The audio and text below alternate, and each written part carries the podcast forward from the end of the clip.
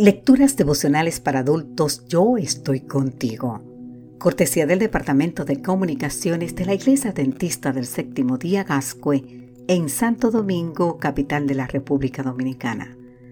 En la voz de Sarat Arias. Hoy, primero de junio, brotarán ríos de agua viva. En el libro de San Juan capítulo 7, el versículo 38 nos dice, El que cree en mí, como dice la escritura, de su interior brotarán ríos de agua viva. Millones de turistas y peregrinos visitan cada año el Mar Muerto. Las escrituras lo llaman Mar Salado, Mar de Arabia o Mar Oriental.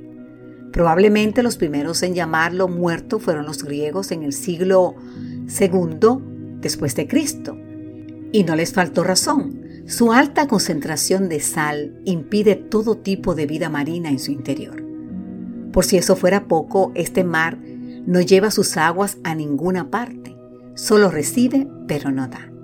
Más muerto no podría estar. Así de muerta está también la espiritualidad de quien no vive para dar, de quien detiene dentro de sí las bendiciones que cada día le concede el Señor. La fe es muerta si no se transforma en un canal de bendición, en una esfera de influencia que lleva agua de vida. ¿Será que te sientes muerto espiritualmente?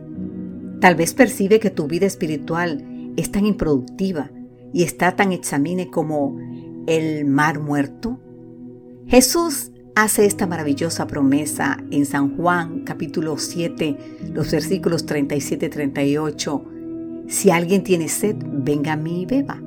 El que cree en mí, como dice la escritura, de su interior brotarán ríos de agua viva. Querido amigo, querida amiga, ¿tienes sed? Ven al Señor con fe y experimenta la vida que sobreabunda en Él. Esa experiencia te cambiará por dentro, haciéndote sentir vivo y convirtiéndote en una especie de río que fluye llevando vida a otros. La vida no está en ti, está en Dios, quien obra a través de un carácter transformado, en generosidad de corazón y palabras que sanan. De acuerdo con el profeta Ezequiel, la situación del mar muerto cambiará cuando el río de vida que sale de la presencia de Dios entre en sus aguas. Estas aguas salen a la región del oriente, descienden a Araba y entran en el mar. Y al entrar en el mar, las aguas son saneadas. Todo ser viviente que nade por donde quiera que entre en estos dos ríos vivirá, y habrá muchísimos peces por haber entrado allá estas aguas, pues serán saneadas, y nos dice el libro de Ezequiel, capítulo 47, los versículos 8 y 9.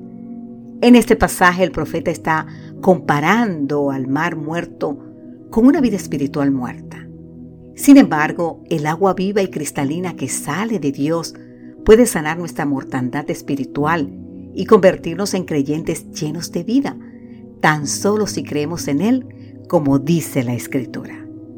Querido amigo, querida amiga, la invitación en este día es a creer en nuestro Padre Celestial.